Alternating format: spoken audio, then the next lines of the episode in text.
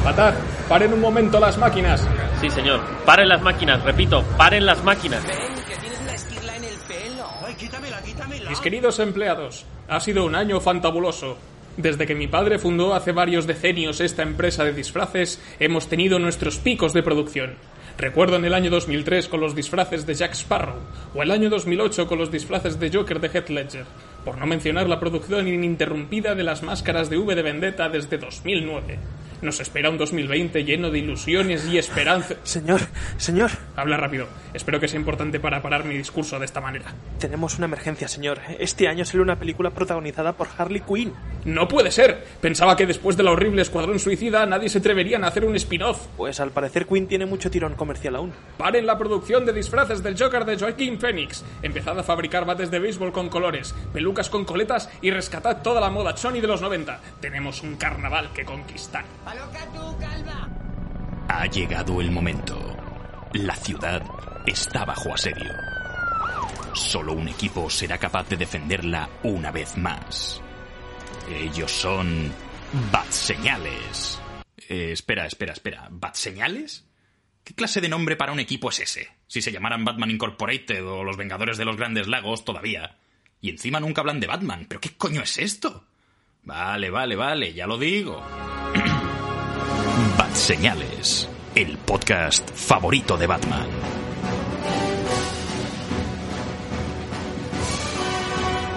Hola y muy buenas a todos y bienvenidos a Bad Señales. Esto es el podcast favorito de Batman. Estáis escuchando la voz de Imanol de Frutos y esta semana, como ya os hemos ido anunciando, eh, vamos a hablar sobre una película de superhéroes. Diría que es la primera película de superhéroes del año, que es eh, Aves de Presa y la fantabulosa emancipación de Harley Quinn, Birds of Prey, o solamente Aves de Presa, como la mencionamos todos, pero eh, desde que ha salido este podcast, un par de días antes, eh, nos hemos enterado de una noticia bastante divertida, así que a lo mejor eh, Aves de Presa ya no es Aves de Presa, y tengo que editar el podcast y cada vez que alguien diga Aves de Presa decir "Puh, Harley Quinn.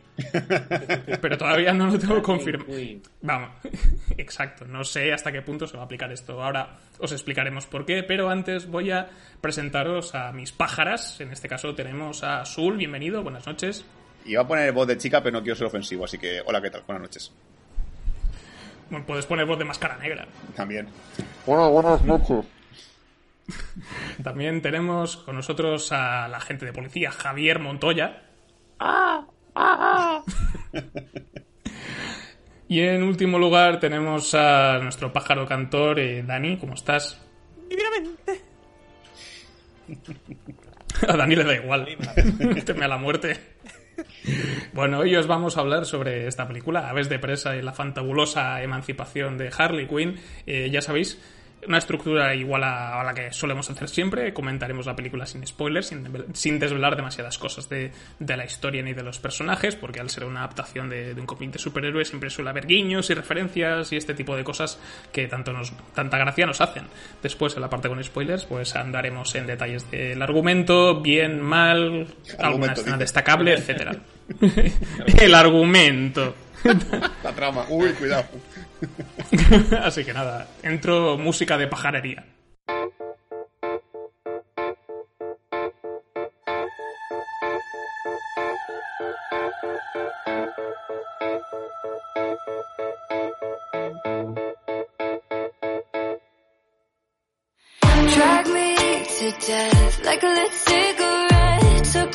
Y empezamos este podcast sobre aves de presa y la fantabulosa emancipación de Harley Quinn.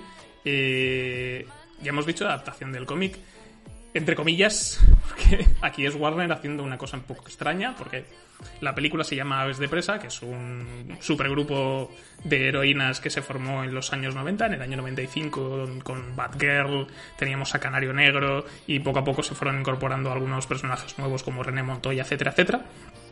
Y incluso Hiedra Venenosa, pero eh, aunque se llama Aves de Presa, la que sale en la portada, la que es la protagonista de la historia es Harley Quinn, eh, versión cinematográfica que conocimos hace ya cuatro años en aquella gran película que se llamó Escuadrón Suicida. La ganadora del Oscar a mejor maquillaje con La ganadora del Oscar, Escuadrón Suicida, con, con Will Smith en el reparto, tenía Jared Leto, etcétera, etcétera, y Matt Robbie pues eh, despuntó entre bastante gente, haciendo que la película recaudase, pues creo que a nivel mundial unos 800 millones de pavos. Eh, eh, pues vale.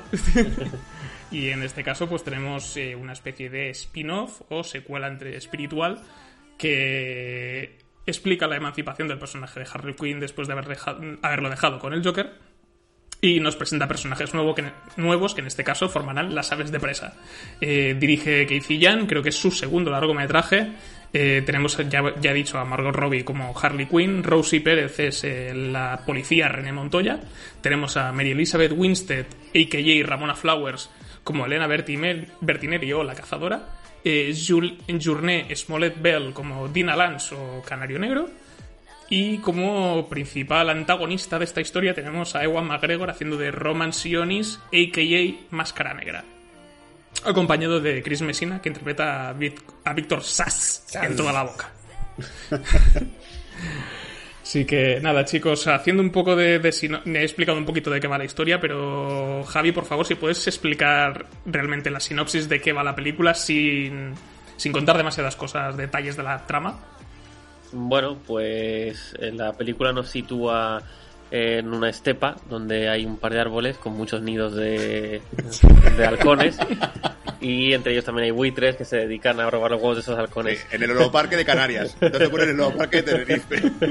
No, ahora hablando en serio. Eh, la película comienza con algo que me gusta mucho que es la introducción eh, en forma de cartoon de cómo, eh, bueno, nos cuentan un poco los ligeramente los sucesos de Escuadrón Suicida, ¿no? Lo que pasó después con Harley Quinn y el Joker, nos cuentan un poco la historia de su romance, cómo se conocieron, Harley Quinn, su nombre original era Harley Quinzel, si no voy mal, que era una, una psiquiatra, psicóloga del, del, de Arkham, el psiquiátrico, cómo conoce al Joker, cómo hace en su vida de delincuencia, cómo consigue convencerla para que se pase a su lado, y luego pues el, famoso desencuentro entre los dos, alguna que otra escena metida directamente de Escuadrón Suicida y pues eh, Harley Quinn tiene que superar esa ruptura y nos muestra que al principio le cuesta mucho, pero eh, se tendrá que abrir paso entre toda una suerte de, de criminales a los que su ex pues les ajustó las cuentas y que ahora ellos quieren hacer lo propio con, esta protagonista.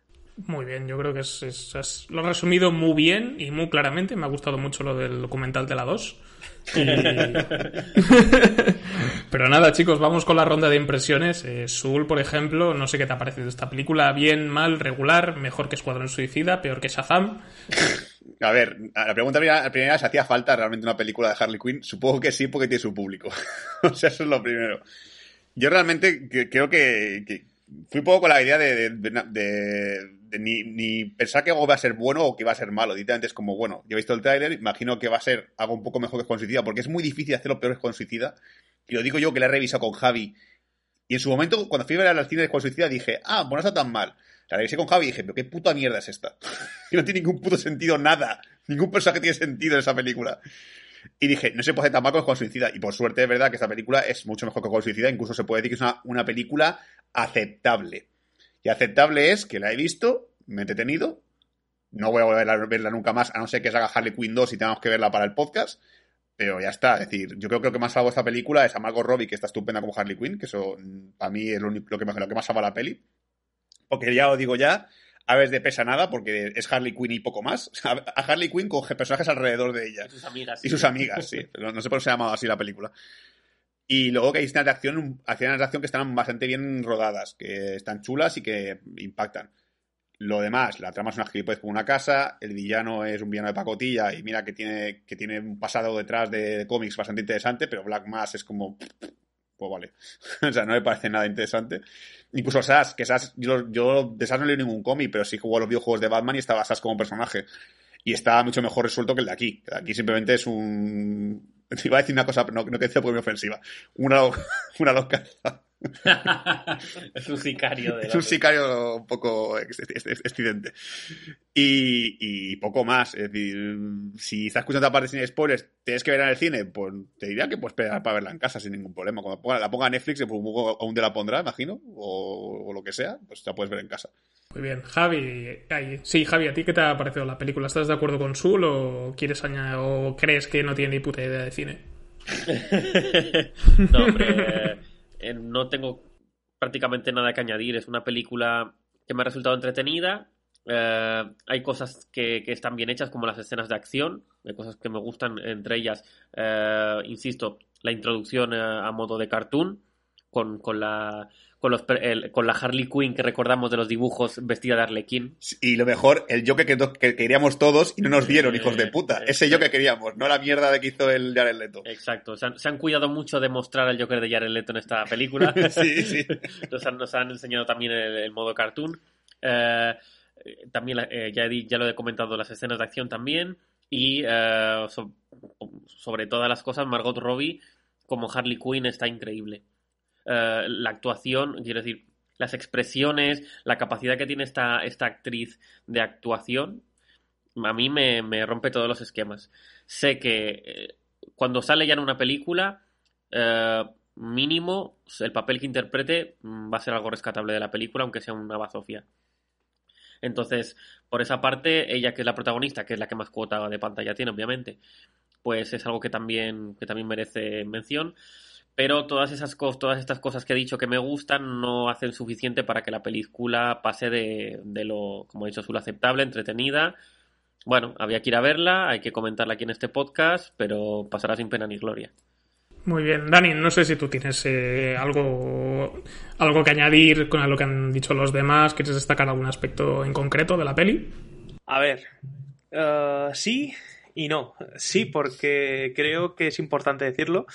Y no porque creo que es medio spoiler, pero aún así lo voy a intentar, sin decirlo todo. Me ha parecido muy buena película, me ha parecido entretenida, interesante, mucho mejor que Escuadrón Suicida. Y eso que iba con, con, con unas esperanzas y unas expectativas bajísimas, porque Escuadrón Suicida nos hizo esto, eh, matarnos por dentro lentamente. y, y la verdad es que la disfruté. Hay una cosa que no me gusta, y es que yo llevo ya meses o años diciéndolo, estoy un poco cansado de las películas con el tema de empoderar a la mujer. Ya sabía que sacarías el tema en algún momento, pero no sabía cuándo. y en este, en este caso, creía que no, no me pasaría, porque, a ver, estamos hablando de una película donde las protagonistas son mujeres. Pero es que creo que hay una parte en la que. en la que ellos mismos se hunden, porque les quieres dar protagonismo a las mujeres, pero la trama principal es que Harley Quinn no supera su ruptura con el Joker ahí puesto un poco de acuerdo contigo, sí. sí Eso tiene, es verdad. Tiene lógica. Es decir, ¿para qué estáis diciéndome eh, mujeres al poder cuando me estás diciendo que la trama de la peli es no supero mi ruptura de mi hombre, de mi, de mi pastelito? Pues pierde un poco de fuelle, desde mi punto de vista. Eh, el tema de las, de las peleas, las batallas, todo. Escena donde sale Harley Quinn. Escena que yo disfrutaba como un enano, porque como dice Javi, hay un par de escenas espectaculares.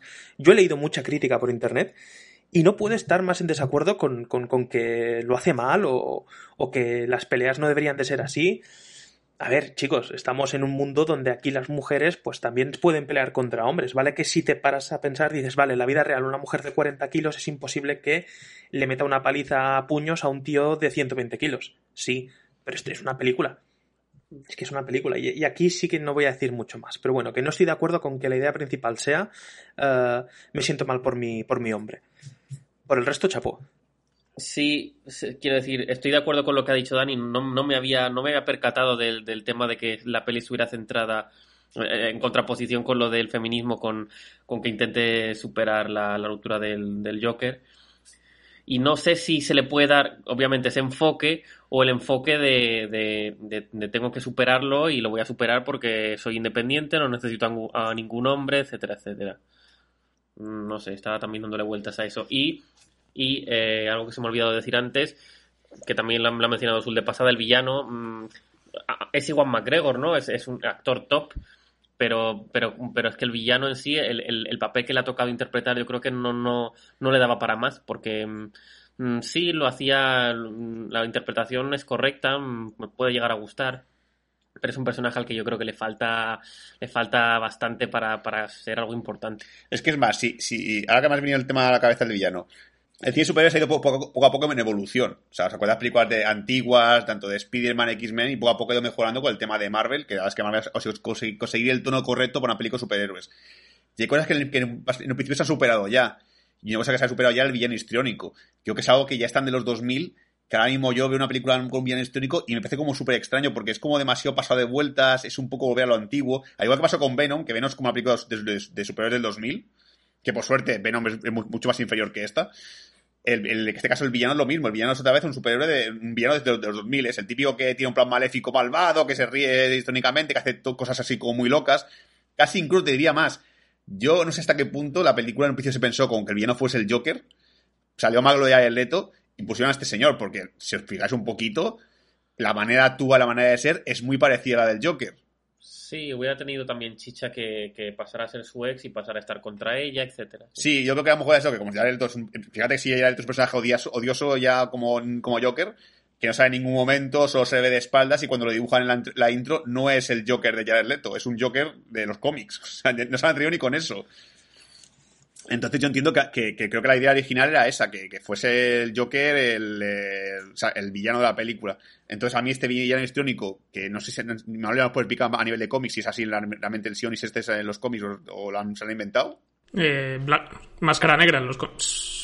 Sí. Es, es también histriónico también, es así como muy... Ah, vale. Ah, no, el tipo de carácter no, no. Es, es, es más relajadito. No sé te, si te acuerdas cómo estaba en el Arkham Origins. Uh -huh que era un villano así vas es, es, el típico mafioso psicótico pero que es yo creo que es, es, bastante más comedido que el Joker. Sí entonces yo creo que ha sido un poco el rollo de hay que sustituir al Joker como sea pues mira Diego McGregor que es el señor este que nunca envejece porque el hijo de puta está súper joven en esta peli también. Qué asco da el cabrón. Sí, sí. Y luego lo, lo, que ha comentado Dani, a mí, por ejemplo, no me molesta porque yo creo que yo sigo, yo sigo diciendo que a mí este cine, este cine que, que, es mucho más feminista, me gusta porque es algo diferente. O sea, yo estaba cansado de ver siempre lo mismo, pues mira, me da algo diferente. Y hasta cierto punto a mí no me molesta. No, es verdad que los intentos. Yo no me quejo de que sea feminista, es que yo creo que no es feminista. Porque bueno, sí, sí, sí. A ver, en este caso no lo es por lo que tú has comentado, que es verdad, que es, que es, que es un fallo gordo que no me había dado cuenta, o que luego es verdad que la película olvida al Joker un poco de fondo.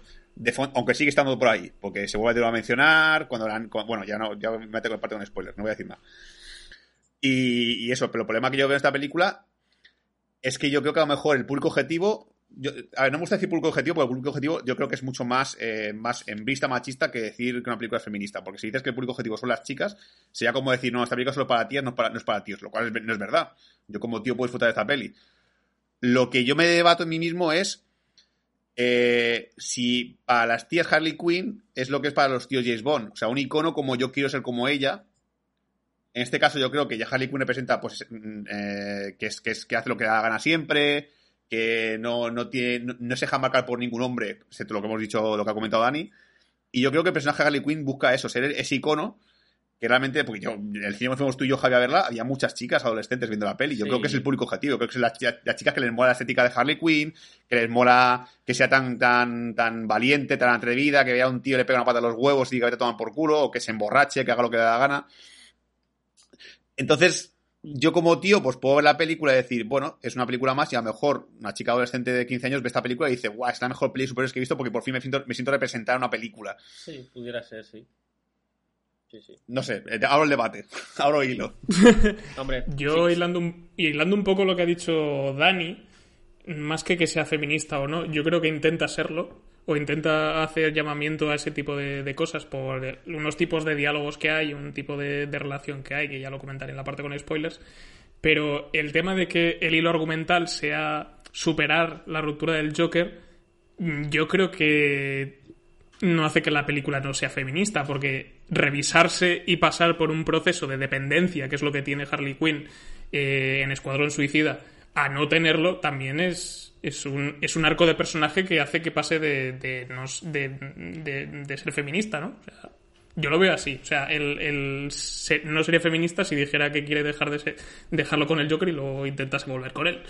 Por ejemplo. Entonces sí que tendríamos un problema. Y con esto comentando lo que, lo que ha dicho Dani. Luego, por, en lo que es la película en sí, eh, a mí me ha, yo la he disfrutado, me ha parecido que es interesante, pero que, que pincha a la hora de, de intentar ser todo lo rompedora y todo lo y todo lo divertida que quiere ser, porque hay mucho parecido, no solamente coge la continuidad de, de Escuadrón Suicida a nivel estético y a nivel argumental, y luego es una cosa diferente, pero se parece mucho a Deadpool. A nivel, de, a nivel de tono y a nivel de forma de contar la historia, porque la estructura aquí también es desordenada.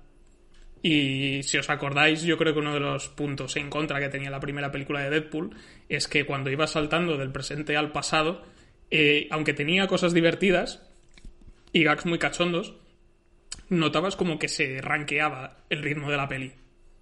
Innecesariamente. Luego en la segunda pas mm, eso no pasa por. pero pasa por razones diferentes. Y aquí noto lo mismo. La peli empieza muy bien, tiene un prólogo súper divertido, súper gracioso que ya ha comentado Javi.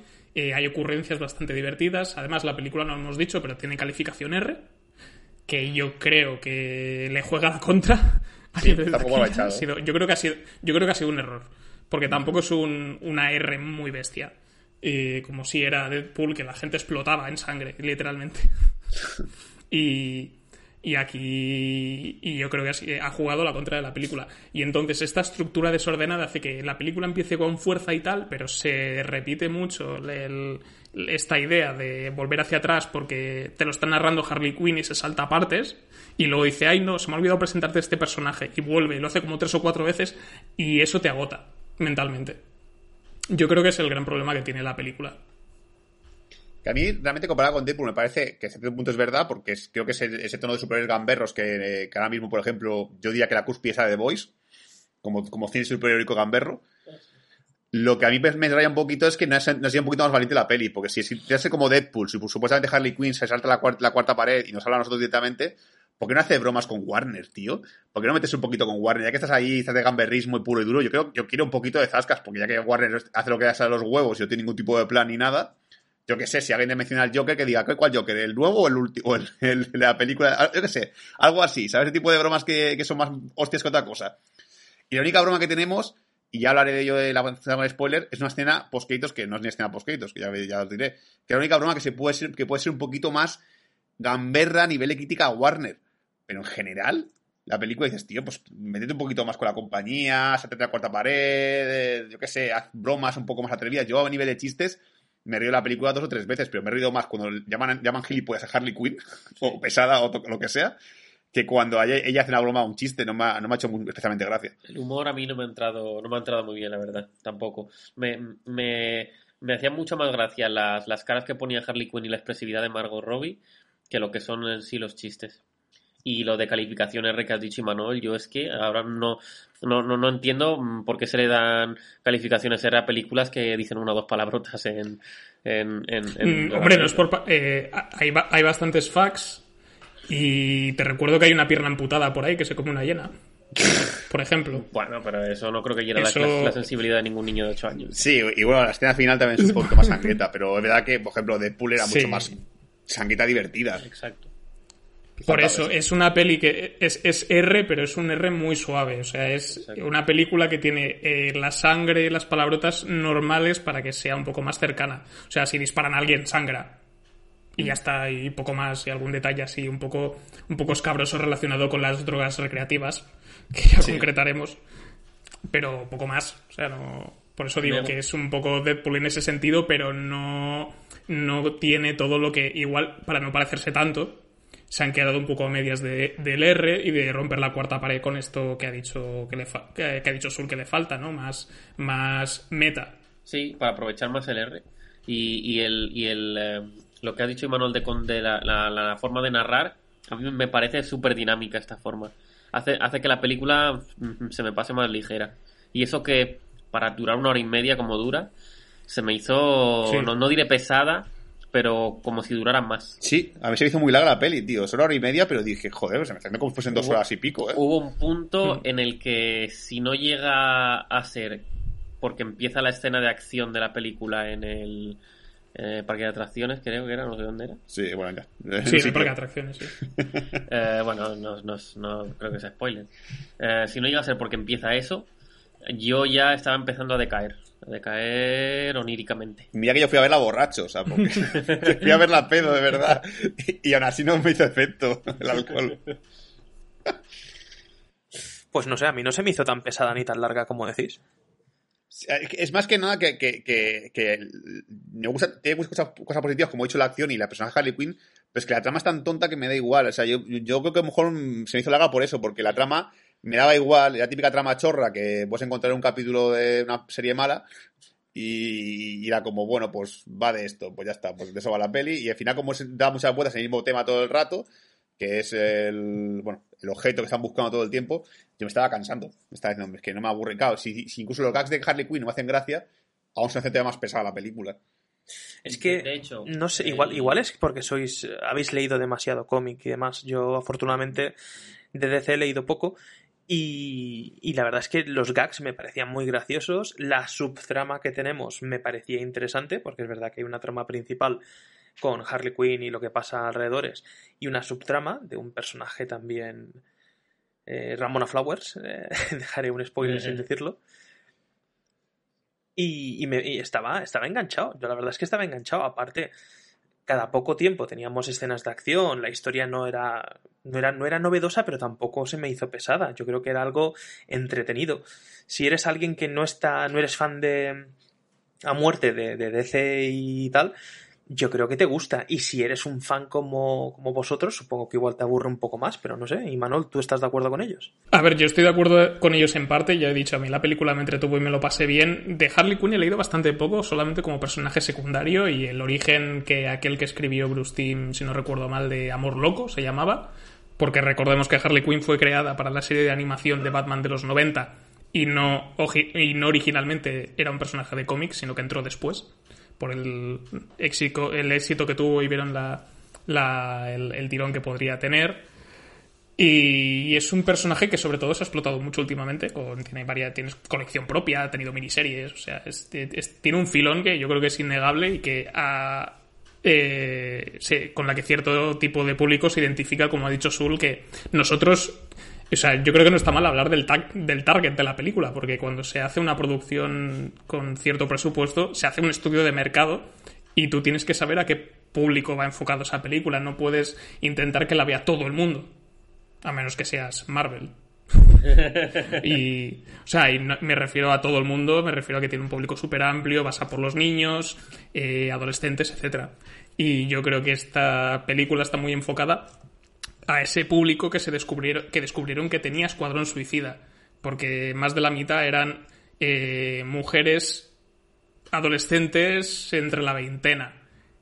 Y yo creo que esta, esa película va dirigida a ese público y hay que tenerlo en cuenta, que se, se hablan de ciertos temas en concreto, la estética es, es un poco diferente, pero sí que se queda medias de un par de cosas, o sea, no van a muerte con esa idea, porque eh, hacerla tan colorida y tan alegre con calificación R puntual y, y con pintas de poligoneras, que yo creo que es el mayor problema que hay, que a nivel de vestuario es colorida y tiene ideas curiosas, pero no es muy comiquera tampoco. Es lo que ha dicho Sul también, que es como una película que parece de principios de los 2000 no es como que estuviese 100% asentada en una estética comiquera de superhéroes que ya estamos súper acostumbrados, tío. O sea, yo veo Aquaman y Shazam, tío, y abrazan totalmente esa estética. Y por eso me gustan más, porque son más... Eh, somos una película de superhéroes y vamos a, con todo. No sé si eso responde a tu pregunta. Sí, sí, sí, más o menos sí. Vamos, que soy el único al que le ha gustado la peli. No, pero, no, pero tengo, una cosa además. yo cuando vi el trailer de pesa y todo el tema pensaba que iba a ser mucho, mucho peor de lo que me he encontrado. Es decir, yo me he encontrado una película aceptable. Yo es una película que está muy, que está bien. Yo no salí del cine enfadado ni muchísimo. No, esa película ni para nada suspendería ni diría que es como, como un suicida, que es un 4, un 3 o incluso un 2. Esta para mí es un 6 y medio, 7 es aceptable. Lo que, lo, que, pasa es eso, que a lo mejor, incluso te diría más, si en una segunda parte, puede que hasta la veas y consiguen cantar un tono un poquito más, como ha dicho Manuel, un poco más valiente. Que no creo porque aquí está puede ser una hostia la película, pero bueno. Sí, sí, sí. Título. ah, con el cambio de título todo el mundo dirá. Ah, vale, que es Harley ah, Quinn. Harley Quinn, joder. Hostia, ya que, ya, que, ya que habéis hablado de esto, voy a, voy a explicarlo un poco para los oyentes que estén un poco despistados. Eh, la película abrió con 33 millones de dólares el primer fin de semana en Estados Unidos. Eh, eh, a nivel mundial en total creo que han sido unos 80 y pico millones. La película ha costado 84 millones de dólares. Entonces, técnicamente dicen, ah, fracaso, tal, no sé qué. Bueno, no ha sido un fracaso, no ha hecho unos números de la hostia, pero yo creo que, que es va a ser una peli rentable. Y, Y el caso es que Warner ha dicho, oye, le cambiamos el título ahora que se ha estrenado la peli y en lugar de llamarse Aves de Presa, la fantabulosa emancipación de Harley Quinn, que también hay que tener, hay que ser muy listo, ¿no? Para ponerle un título así. Eh, Andy, eh, por ahora parece ser que, eh, por lo menos a nivel estadounidense, no sé si eso se va a aplicar en el resto del mundo, porque también depende de los exhibidores, eh, llamarla Harley Quinn dos puntos aves de presa. Lo cual, teniendo en cuenta la cartelería, el tráiler, que toda Margot Robbie es la estrella de la función, eh, la protagonista es Harley Quinn, eh, tendría que haber sido como la primera decisión que hubiesen tomado. O sea. Claro, van un montón de ornitólogos a ver la película, se cabrean, empiezan a protestar a, esto en la, puerta del cine. No va de pájaros, hijos de puta, los habéis engañado. Y claro, pues lo típico. ¿Dónde están los pájaros de aves de presa que yo las vea? Eh, si yo quiero ver las aves de presa, joder, paso he venido. Que hubieran puesto Margot Robbie dos puntos Harley Quinn. Sí, que realmente es eso. Creo, creo que lo, de, lo de de presa ha sido para engañar a los fans comiqueros que han dicho, ah, mira, una película de un grupo de superheroínas. Y dice, no, no, olvídate ya, que no, que no va de eso la película, ¿eh? La película va de Harley Quinn y sus, y sus dos amigas y una tercera que aparece por ahí. que, que, que, claro. Yo te tengo que preguntar, Imanol, eh, este, este, ¿se llama así realmente el personaje de, la... Bueno, no, no, no, voy a decir nada, perdón, porque a lo mejor es un spoiler. Luego, aparte con el spoiler, te pregunto. Porque yo, para ser, para ser aves de presa, que solo, que solo una tenga nombre de pájaro en toda la puta peli. Me parece un poco raro, pero bueno. Algún nombre tenía que darle al grupo. Sí, porque si no. A ver, es que originalmente era Aves de Presa eh, y las dos primeras en formar el equipo eran Canario Negro y Batgirl. Y los murciélagos no son aves. bueno. Ni, de presa. ni de, claro, entonces es, eh, el nombre era, pues, pues mira, por los loles. Entonces, la, la, cuestión es que al principio el proyecto no iba a ser eh, Aves de Presa, iba a ser Gotham City Sirens, que eso es un equipo en el que creo que sí que estaba Harley Quinn, estaba Riedra Venenosa y Catwoman, pero Matt Reeves, que está haciendo la película de, de, Batman, va a meter el personaje de Catwoman y dijo, me lo guardáis. Ah. y dijeron, pues vaya, no podemos hacer Gotham City Sirens y entonces, pues aquí entre una cosa y otra, se acabaron mezclando personajes y le salió, pues, eh, esta cosa, esto que tenemos aquí, que es Aves de Presa, pero en realidad es Harley Quinn y las Aves de Presa. Sí, no, no, te has equivocado, es... Gotham City Sirens no. Harley Quinn, dos puntos, Gotham City Sirens. Exacto. Y, la, y, y las sirenas de Gotham. Por si acaso. que en realidad resulta que es una secuela de Piratas del Caribe. ¿no? que... Encallan, encallan en Gotham y... Claro, este es el, este es el problema que yo, que yo le veo, que estamos hablando de una peli de las aves de presa y las aves de presa pues son secundarias. Y me da pena porque cuando vemos al personaje de, de Elizabeth Winstead, creo que tiene frases muy divertidas y la tía mola bastante con su ballesta y sus cosas. Y Canario Negro sale poco, pero da buenas patadas. Y yo creo que de más patadas. Sí, es que bueno, nada, sí, sí, pero Dani. Sí, no, a ver, yo solo quería decir que a pesar de eso que he dicho, que hay buenas luchas y tal, y que te puedes creer algunas cosas, pues hay un personaje, cierto personaje femenino con placa, que me chirriaba mucho. No, a mí también. No, mira que los demás dices están bien, son creíbles, eh, es gente joven, eh, pueden hacer estas cosas, pero ese personaje femenino en concreto, ver que estaba ahí como que no pegaba, como que cantaba demasiado, era como no sé, era como ver Green Lantern. Eh. A mí me, chirría una cosa en concreto de ese personaje. Bueno, seguramente varias, pero una en concreto. y, la, que ha puesto de doblaje, me, pone muy nervioso esa voz. No sé por qué, me irrita ah, mucho. Esa, esa, es la cosa. es la, la, habladora, es que tiene como una voz muy así, me pone muy nervioso, de verdad. Esa, es, esa elección de doblaje para ese personaje creo que es un error. Voz muy, muy chillona, muy estiente, uff, no, no me gusta nada. Hola, chatos, soy... Así que sois aves de presa, ¿eh? ¿Pero por qué me haces esto?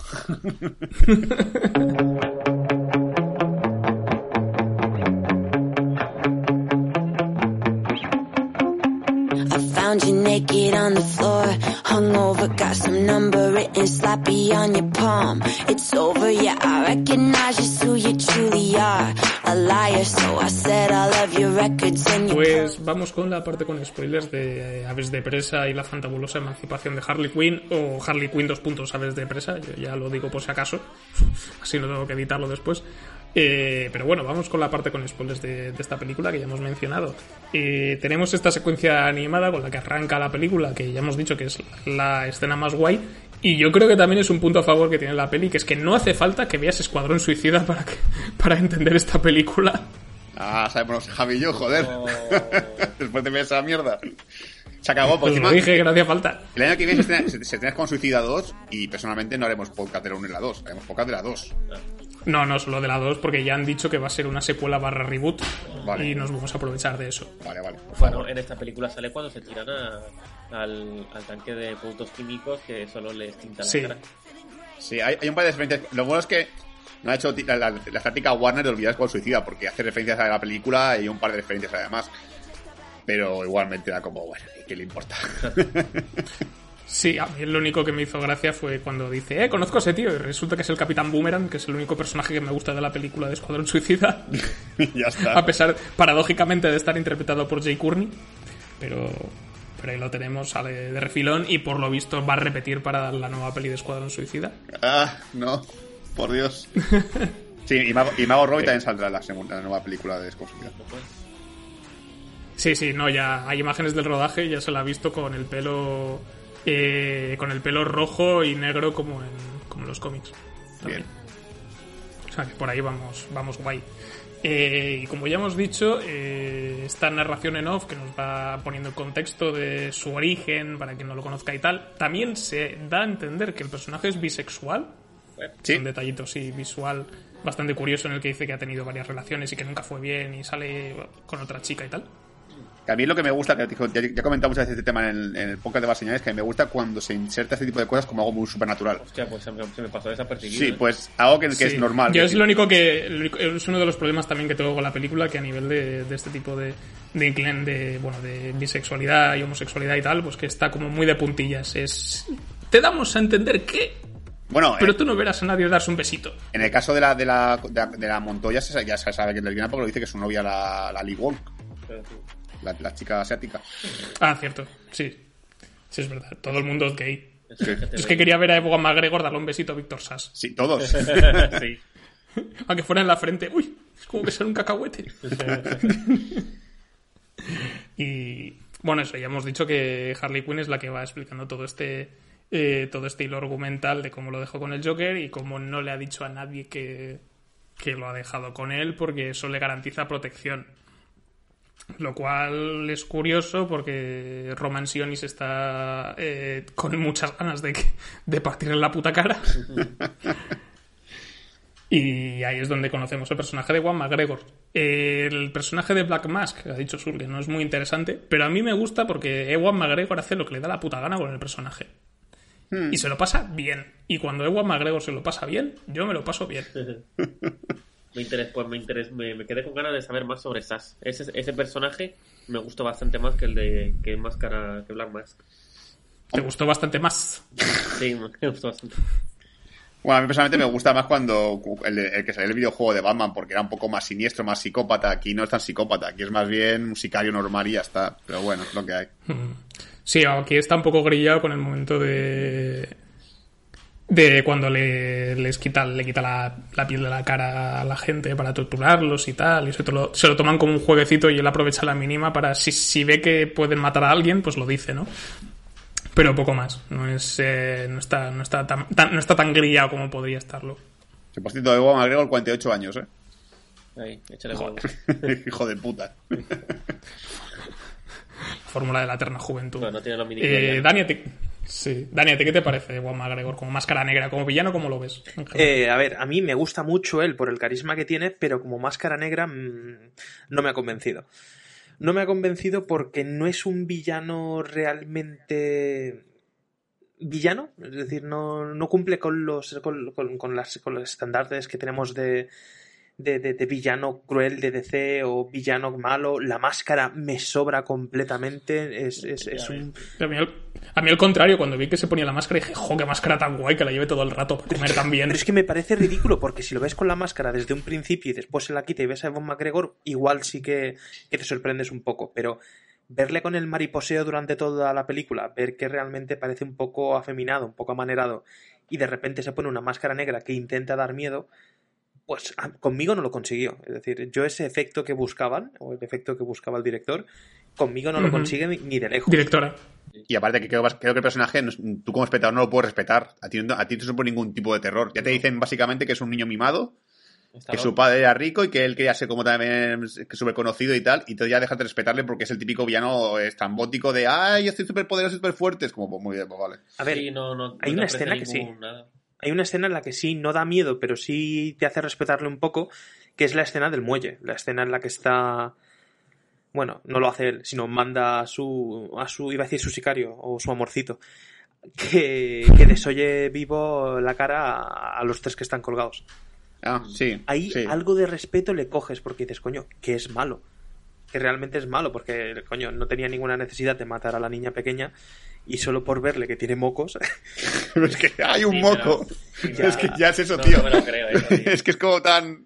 No sé. Hay un moco, qué asco. Quítamelo, quítamelo. Sí, sí, Sí, es decir, pero cumple bien porque le sigues viendo ese ese toque afeminado, porque eso que le moleste los mocos y tal, pues mira, eh, como villano, no sé. Pero bueno, eh, te lo crees, es creíble, ¿eh? y dices, hostias, tú realmente es malo, pero es que después toda la película ves como realmente ni está pirado, porque no es un malo de estoy loco y se hace lo que quiero. Hay una escena que lo intenta también, que es una escena en la que está en el bar y, y hay una chica que se ríe y la, la, des- la hace desnudarse, bueno, algo muy turbio, muy negro. Intentan decirnos, mira, qué es malo que es, y es que te digo, no lo consigue, solo lo consigue con la escena de, de- de- de- del muelle, cuando manda a desollar a, a esas tres personas que están colgando boca abajo. El resto de la, peli- de la película me parece un villano a medias, a medio formar, como si estuviese sacando el, el- el permiso de malo. No sé, me faltó un villano el, más que- malo. el carnet, el carnet de villano de Gotham. Sí, sí, sí, sí. Igual me faltó un villano un poco más malo. O igual un giro de guion completamente, en el que el villano realmente es uno de los que ya habíamos visto, que era más malo que, que él. No sé. No. Me faltó un poquito esto. El tema de, de que Evan McGregor, sí, lo hace bien, lo hace todo lo bien que puede, pero es que yo creo que ese personaje no daba más de sí, o no consiguieron que diera más de sí. Yo, yo estoy seguro que realmente, con la cantidad de villanos que hay en DC, a lo mejor se plantean otros villanos, pero típico. No, no, todos están reservados para Batman. O sea, no podemos permitir que la película de Harley Quinn tenga un villano fuerte, como puede ser, por ejemplo, el pingüino, como puede ser, yo que sé, Enigma. No, no, eso hay que ser para Batman porque si no la gente se va a cabrear. Y han cogido el plantel de DC más secundario, el que una película tú de Black Mask contra, de Máscara Negra contra Batman no, te, no la verías porque te parece una gilipollez, no tiene ningún tipo de interés. No, Ya. Máscara Negra es un personaje con carisma. Y una película de esas contra Batman tampoco. Pues han dicho, vamos a coger los, los dos villanos que hay un poco así más osillos y lo metió con Harley Quinn porque meter un villano tocho de, de- de- del mundo de Gotham, no porque, oye, se van a enfadar los fans, si no hacemos bien se van a cabrear, pues ya está. Sí, es una película de segunda línea que le toca a un villano de segunda línea, pero yo creo que podría ser bastante mejor escrito y también la posibilidad de que en vez de un villano fuera una villana, ya que estamos con que esta película es bastante eh, Pues- apuesta por el público femenino, pues yo creo que una villana bien escrita hubiera estado muy guay. Sí, lo, lo- lo que ha comentado Manolo, a lo mejor que Yeda Venosa fuese la villana, pues se mola un montón, pero bueno, ya, me- ya, me- ya me he dicho que ser solo para la película de Batman, pues bueno, pues, pues nada, ¿qué vamos a hacer? Bueno, hubiera- hubiera sido interesante presentar a Hiedra Venenosa porque ahora actualmente eh, no se dice, pero se intuye estas cosas que hace DC en plan cobarde que Harley Quinn y Hiedra Venenosa son novias. Ah. Ah, tampoco lo había pillado eso. No, no, no, eso en, en los, en los cómics. Ah, vale, vale. En los cómics, en los cómics. Entonces, sí que establecen una relación y se supone que tienen vida de pareja, lo que pasa es que en, en los cómics es de- muy de tapadillo. Pero aquí hubiese tenido gra- hubiese sido gracioso tener a Hiedra venenosa, co- venenosa como villana y que luego más adelante pues que hubiesen ido desarrollando el personaje para que se volviese pues una, una antiheroína que sale con Harley Quinn. Eso hubiese sido curioso, la verdad. Y que fuese un Mazurman. Sí, ¿Se también. imagina otra vez? Pero, por ejemplo, yo, yo lo que comentaba en la parte con el- sin spoiler, la parte de la trama, es que a mí lo del diamante me parece una cosa tan, tan, tan simplona, tan, tan sosa. Así no me acordaba ya. Sí, pues mira, la trama de un diamante que tiene los códigos de una familia mafiosa, que eso la, la, la familia mafiosa me ha gustado porque luego te cuenta con la cazadora y está guay. Lo que ha hecho Imanol es verdad, mi personaje cazadora me gusta, pero se deja tan de fondo que la pobre tiene protagonismo al final. Hay un punto en la peli que, Claro. que Javi y yo conectamos igual, porque de repente aparece la cazadora al principio de la película, desaparece, vuelve a aparecer y dices, ah, coño, es verdad, esta tía no me acordaba que te, que te verdad, faltaba. Estaba por aquí. Claro, luego te, te presentan al personaje y ya te explican un poco la historia de que la llaman la asesina de la ballesta, eh, Crossbow Killer, ¿no? En inglés. Y luego dice que su nombre es la cazadora y todo el rollo. Y yo creo que tiene momentos muy chulos con cuando es el origen este que tiene, que es de una, una familia de mafiosos, los Bertinelli, ¿no? Que te explican que masacraron a toda la familia eh, hace algún tiempo por temas de, de poder, bueno, de territorios y demás.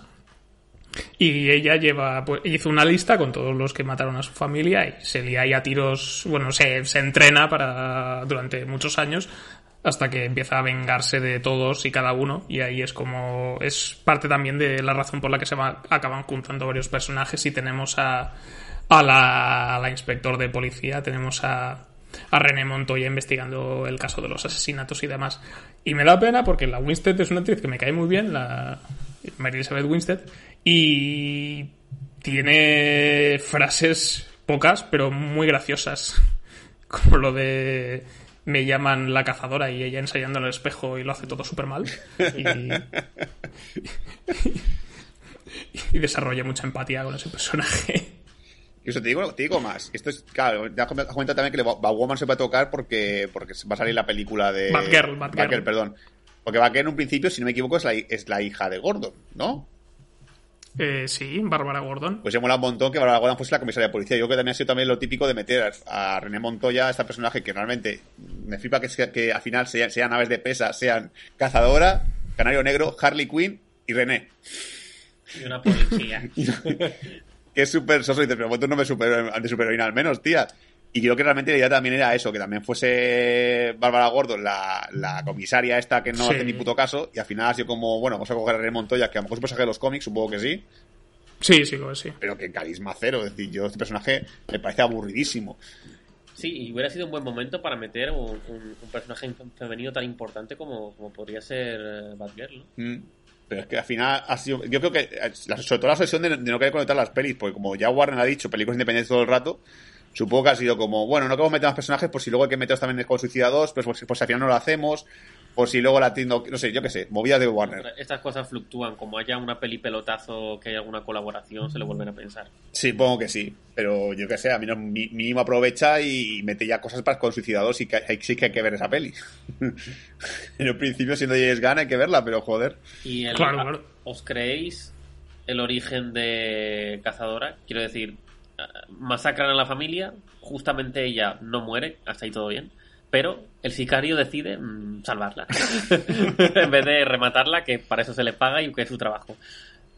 No sé, Hay una película sobre eso, creo que se llama El caso Slevin.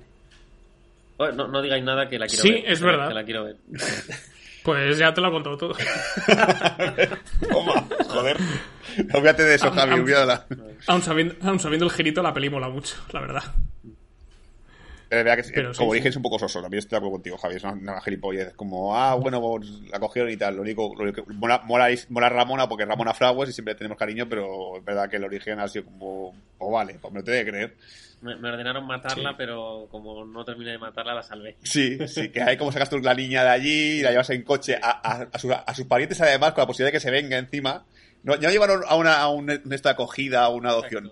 A sus antiguos parientes que estaban en Sicilia. Dice, pero tío, vamos a ver, enviar a otro sitio. Payaso. Pero bueno, y luego, por ejemplo, hay, hay una cosa de la película que me, me da rabia porque yo creo que el- hay veces que el tono lo coge muy bien. Y hay una escena que, me, hace- que, que es una escena que es que, que es que es eh, una gilipollez, no viene a cuento, pero que mola porque representa un poco lo que es Harley Quinn, que es un personaje loco y alocado. Que es cuando de repente Harley Quinn se pone a fantasear con la canción de, de Diamantes, la de, de Sueño con Diamantes, que se pone a cantar. Ujú. Es una escena que es súper aleatoria, que no tiene ningún tipo de influencia en, la- en el resto de la trama, pero coño, es que eso es Harley Quinn, un poco la locura, un poco la absurdez, que a lo mejor lo que tenía la, la- la famosa Deadpool Visión, que es cuando Deadpool de repente ve todo con, con, Sí. con unicornios y, y cosas así, copiar esto al personaje de Harley Quinn también molaría bastante. Mm. Sí, es el problema de ese, de ese corte en sí, es que, claro, como no suele írsele tanto la olla a la historia, esto que tú dices, eh, salta mucho el rollo, corta bastante el rollo y lo ves y dices, no entiendo que aquí viene esto. O sea, me gusta la idea, pero no sé qué hace esto aquí. Hmm. Pues yo al contrario, yo salí maravillado porque lo que me faltó en la película de Joaquín Phoenix del Joker, lo he tenido en esta. Es como es realmente, eh, pues tanto Harley Quinn como el Joker, que es alguien pirado, alguien que de repente tiene estas ensoñaciones, alguien que de repente pues te entra en una comisaría con, con un lanzagranadas de, de pintura, de bolas de pintura y de confeti. Eh, estas locuras son las que ellos esperaban en una película. Una pistola que dispara y hace bank. Pues estas son las cosas que a mí me gustan. que te contase que te contase el chiste del perro mistetas. Por ejemplo, sí. Estas chorradas son las que yo creo que le dan un poco de encanto y un poco de, de gracia a tanto al Joker como, como Harley Quinn, que son locuras, cosas que tú dices, madre mía, es, es, Sí. es- es desternillante, pero a la vez es una puta ida de olla. Pues a mí esto me gustaba. De hecho, he leído por internet que no ha gustado mucho la escena de, de Harley Quinn cuando entra en la comisaría con el lanzagranadas, porque, oh, ¿quién, quién, quién se puede creer que entras con un lanzagranadas que dispara confeti? Pues, pues yo, yo, y además soy feliz de haberlo visto, ¿no? Pero Sí. no como todo el resto de la película, que es perfectamente creíble. ¿no? Claro, que luego también, a, raíz de lo que has dicho tú, Dani, a mí esa escena me mola porque, más que nada por estética, porque es muy Sí. colorida y entre la cámara lenta, las coreografías están bastante bien, que por lo que estuve leyendo, hubo reshoots de la película para las escenas de acción, porque por lo visto al principio no les quedaron muy allá y creo que trajeron, no me acuerdo si fue a David Leitch o... Creo que era David Leitch. O, uno, o Stahelski, uno de los dos de, de los directores de John Wick, para que se encargasen de, de la segunda unidad y de rodar estas escenas de acción. Y yo creo que se nota en los movimientos, en los tipos Vale. de planos, la acción es muy clara, hay mucho movimiento. Y en ese sentido yo creo que es una de las bazas que tiene la película a favor. Y eso me lleva al momento de la farlopa, que para mí es un momento what the fuck, pero muy gracioso porque es, es un personaje snifando cocaína y aprovechando para dar palizas. Y eso siempre está muy bien. Ah, yo, eso, yo eso de John Wick no lo sabía y la verdad que ahora, ahora todo me cobra sentido porque las escenas de acción son, son muy imaginativas, están muy guay y yo que sé, las escenas que con el bate, creo que he visto usar un bate de manera tan divertida como en esa película. Genial, fantástico. Y la, Sí, lo de la coca, sí es aprovechando el entorno, ¿no? Que es lo que mola de este tipo de escenas de acción. Faltó perros, faltaron perros. Sí, falta la llena. Bueno, hay, hay una, hay, una, hay una llena CGI. Falta hacer que alguien hiciese cosas, pero bueno. Sí, que luego también, eh, a mí, me, hablando de las escenas de acción también, a mí me funciona mucho el tramo final porque el escenario es diferente a lo que se suele ver, ¿no? Es, yo qué sé, un aero- el, el- el parking de un aeropuerto como el de Civil War. o montañas, sino que tienes es un parque de atracciones. Eso implica camas elásticas, eh, muñecos moviéndose por todas partes y tal. A mí toda la de la paliza con, con la cama con la cama elástica me parece muy divertido. Sí, a mí, me- lo cual me hace más con la idea de que sí, realmente el villano iba a ser el Joker, porque pinta un poco más el, el sitio típico donde estaría el Joker escondido, Sí. y creo que realmente era un poco la intención, y dije- dijeron, vamos a reciclar la idea, vamos a cambiar el nombre del personaje villano y ya está. Pero bueno, yo creo que iba un poco por ahí. Que, que esa me hace mucha gracia una cosa, porque claro, yo porque más o menos lo sabía por los cómics y tal, y por los, por los videojuegos, pero la gente del cine flipó cuando de repente eh, Canelo Negro tiene superpoderes. Porque tienes una pareja detrás, Sí. Javi y yo, y de repente dice, ah, que tienen poderes. Yo también pensé lo mismo. sí, porque claro, eso Claro, es que. en sí, te, sí. te- te- te deja claro que puede haber esa posibilidad y de repente te viene ese giro de repente y dices, ah, coño, que puede ocurrir esto, vale, vale. Hombre, estuvo bien que fuera al final porque si no hubiésemos dicho menuda fumada. Hmm. Y, y entonces, Es que, claro, es el único personaje de la película. Es, es el único personaje de la peli con superpoderes. Mm. Es igual el único, el único problema. Y además, en la única escena en la que se ve que a lo mejor tal es donde está cantando en el local y rompe un vaso por la vibración, pero eso no quiere decir nada. A lo mejor dices, hostia, esta tía es tenor. Y ya está. Y ya está, sí. Que para, mí está el mejor, para mí el mejor de la película, el que más me hizo gracia, creo que es el único del cual me rico cacajada, es cuando la ve a ella fuera del bar y dice, anda, la cantante que nadie le escucha, anda, la, la coñazo que nadie, que nadie soporta. Sí. Que son los típicos tascas que me gustan a mí, que creo que lo- la- los gags mejores de la película es cuando se mete con Harley Quinn, cuando la llaman pesada, en plan coñazo, insoportable. Pero los chistes de Harley en general, no sé, no me han hecho especialmente gracia. A mí ella... A mí el chiste. A mí lo del bocata cayendo a cámara lenta mientras suena, mientras suena música clásica me, me hace gracia. Ah, sí, también. ¡No! Y además tenía muy buena pinta ese bocata. Sí, es que sí. Me da un hambre. Me hace, gra- me hace mucha gracia que Harley Quinn robe y mate a todo el mundo, pero a, a él le pague, al, al de los bocadillos. Sí. Bueno, todo- todos tenemos su código. Todos tienen su código. Claro. Pero- Y luego también el, el- el amigo este que tiene el japonés este que tiene que, que, el que vive debajo de la tienda este del, del, del restaurante El suyo. chino, sí. El giro de que al final se la- le haya vendido es como un poco extraño, me hace como súper Sí, raro, en plan. forzado, yo lo veo Sí, forzado. sumadísimo, como te he vendido. Ah, bueno, pues necesitaba pasta. Venga, pues venga, hasta luego. Eso yo creo que responde a que el, el- el arquetipo de hombre en esta película es capullo máximo. Sí, sí, o sea, es que incluso el único personaje que, que- que- que se veía con un poquito de claridad, un poquito de, de- de blancura, un personaje bueno, también al final es un capullo y es Sí. como, pero yo no se llama ninguno, tío, son todos normales. Todos los Bueno, también hay que tener en cuenta que estamos en Gotham. En Gotham solo hay, solo hay hijos de puta. Sí, sí, o sea, ha ido Vox allá a gobernar, ¿eh? Porque, joder. Exacto, y, y las tías en realidad, bueno, Canario Negro a lo mejor y René Montoya, que son las que tienen así, que son más buenas, pero hasta, hasta Canario Negro mata a alguien a tiros. En defensa propia, eso sí, pero las demás son mínimo antiheroínas. Ay, a ver, poco es, o sea, es como una peli de John Carpenter. Los protagonistas son malos, pero los villanos son peores. ¿Me puedes repetir esa frase, Ima, que me ha encantado? Matar a alguien a tiros en defensa propia. Sí. pegarle- pegar una paliza en defensa propia. tío. Hombre, si te están disparando y tú les disparas y les matas, es porque es, es- ha sido en defensa propia porque te estaban disparando a ti. Sí, sí, sí, pero la frase es buena, ¿eh? Ya, ya. La en Yo te mato, pero de- porque, porque me has mirado mal. Me miraba mal. Y así más escenas de la película memorables. O me gusta la muerte del villano porque creo que es divertida. Me gusta que exploten en, en- en medio del aire. Oh, esa escena es Salta brutal. como un gato, sa- salta dando vueltas como el gato con botas y luego peta. sí, sí, eso me gustó. Incluso, por ejemplo, me, me mola mucho la escena, la escena con el escena final con el tema de las estatuas, pero se aprovecha súper poco, tío. Yo pensaba que iba a ser todo el tiempo él como haciéndose, haciéndose pasar por estatua, pero realmente al final es como, si está ahí. Sí, sí, que el único que se mueve. Este, Sí, sí. realmente no hay un, un enfrentamiento final contra el jefe. No. No. No. No, ya lo han gastado todo en, el, en la pelea en el parque de atracciones. Y ya que no quedaban mucho más. Lo que me parece curioso también y que creo que es un poco diferente al resto de, de películas de grupos de superhéroes es que ellas al principio están, bueno, tenemos que trabajar juntas y tal, pero luego hay como súper buen rollo en plan, eh, me gustó la patada que diste, sí, ¿cómo puedes hacerlo con tacones? Y, y, eso, y eso me pareció divertido. Y igual cuando está Canario Negro dando patadas, se le cae, el- se le pone el pelo en la cara y, y Harley Quinn le da una goma para el pelo.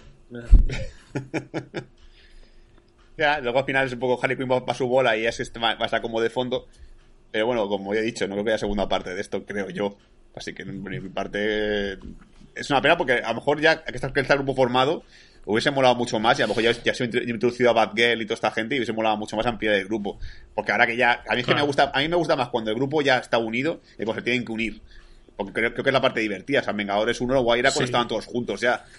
No sé, lo- no sé lo que me interesa más a mí, si lo que les motiva a unirse o cuando ya están unidos. Hombre, de verdad que a mí, pues, si toca una escena de acción, y, y, por cierto, cuando se ven al final las, las tres disfrazadas, me parecen horribles los, dis- los disfraces, no, sé- no sé coño- de qué coño van. Diseño de vestuario. Sí, sí, o sea, cuando al final están las tres ahí Sí. luchando y dices, pero ¿de qué va vestida? Si parece, no sé qué, parecen de carnaval las tres. O sea, de hecho, la, la que mejor iba era Harley Quinn, imagínate. Sí, sí, sí, es que, pero el resto era como, no sé, qué- no sé qué van vestidas, no sé qué, no sé qué, no sé el traje de los, de los cómics tampoco, porque el de Canario Negro, el que, yo, el que yo tengo en mi mente, no es ese, el del rayo amarillo. ¿No? No, no, no. No es ese. No, la veo con un No, chándal lila súper raro. Bueno, un chándal azul. Lleva chupa de cuero, lleva, chup- lleva chupa de cuero negra o azul marino, azul marino creo que es, y medias de rejilla. Eso es lo básico. Pues no. Y la, y la cazadora tiene una- un antifaz con acabado en puntas, que ahí intenta, intentan hacer algo parecido, y, y eso, traje ajustado, creo que lleva una especie de capa a veces, y una cruz blanca y tal. Y ahí han intentado hacer algo, pero sigue llevando ropa de chándal. Un poco- Y enseñando el ombligo, es como una cosa un poco rara. Pero bueno, a lo mejor, introducir también a Zatanna hubiese molado también. Que es un personaje guay. Y luego también tenemos, no hemos hablado del personaje de, de Cassandra Kane, de Cass, que lo interpreta Ella J. Vasco, que es la, la chica que se traga el diamante, que es eh, ladrona y tiene una, vive en una familia de acogida así, un poco de mierda y tal. Y es- se convierte como la, la protegida de Harley Quinn. Pero lo curioso de, de Cassandra Kane es que es, Batge- es una Batgirl también. Ah, sí. No es Bárbara Gordon. va- Viene, es la que creo que es la que viene después de Bárbara Gordon. Mira, ahí la tenemos. Y en los cómics es muda.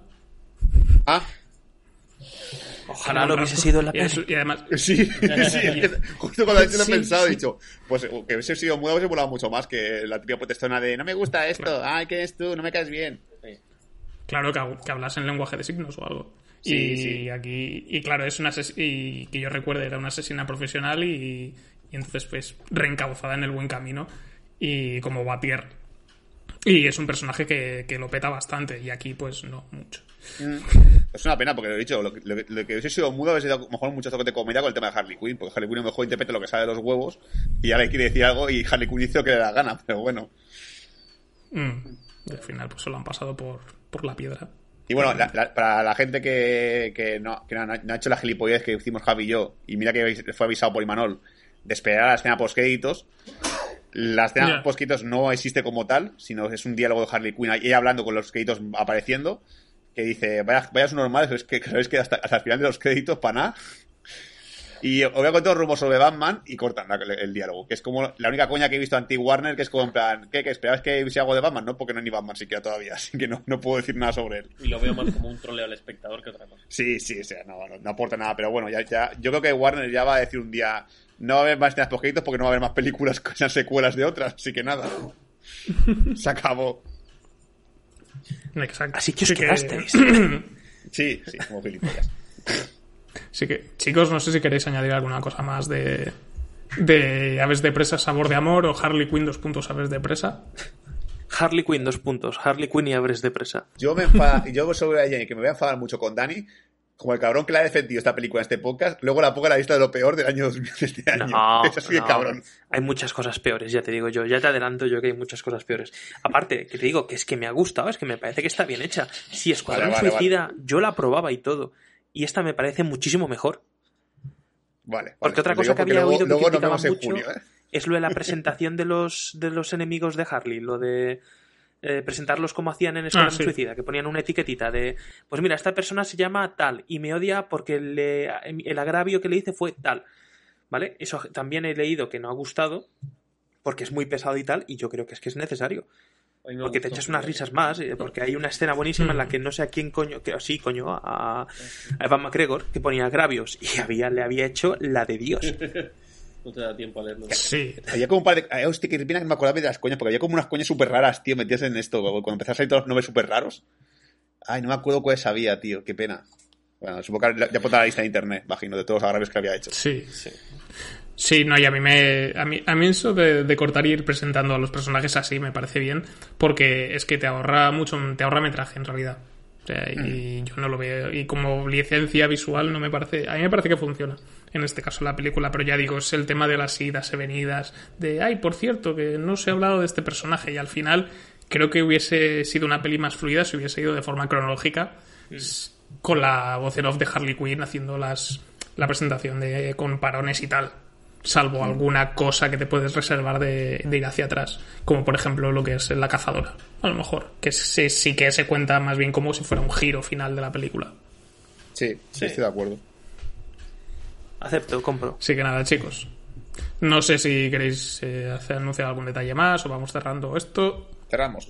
Close the door. Close the Thor.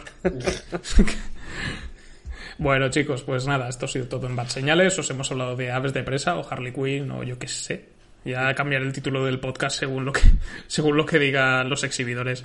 Así que nada, esperemos que os lo hayáis pasado bien, que os hayáis divertido. Si tenéis algún comentario que queráis añadir sobre la película o ah, no han hablado del cómic de Aves de Presa, no tienen ni puta idea, pues no, no lo tenemos, pero os lo podéis decir. Ah, no, explícamelo, cuéntaselo a toda la clase, si nos reímos todos.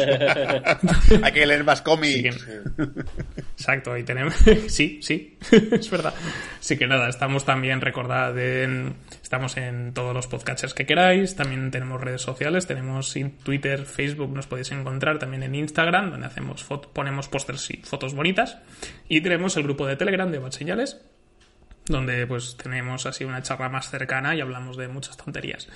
Así que nada, esto ha sido todo en Bad Señales. La semana que viene vamos a hablar sobre un erizo azul muy bonito que corre muy rápido y le gustan mucho los ariños dorados. Vamos a hablar de Sonic, el erizo, Sonic el erizo, el, el Hedgehog y, y os vamos a contar qué tal. Nos lo vamos a jugar, vamos a ir al cine por vosotros. Sí. Que lo sepáis. Ya verás, ya.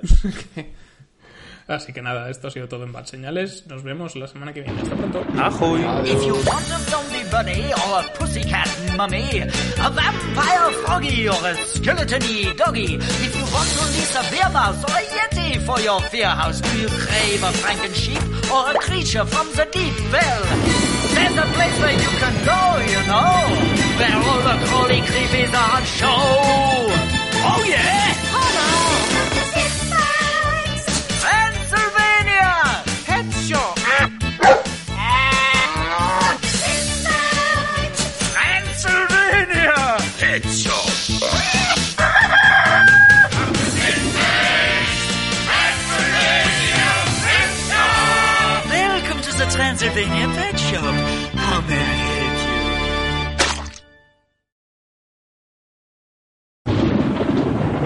Vous rêvez d'un lapin zombie ou d'un chaton momie, d'un batracien vampire ou d'un chien squelette antique, d'un peigne pour votre chauve-souris ou d'un yeti pour vous servir. Vous voulez une franken-mouton ou un poulpe glouton, alors il n'y a plus à hésiter. Une seule adresse pour les trouver. Non! Du professeur Glaville. Professeur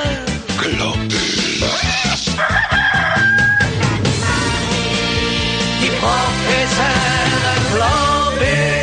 Bienvenue dans mon modeste établissement. Que puis-je faire pour vous?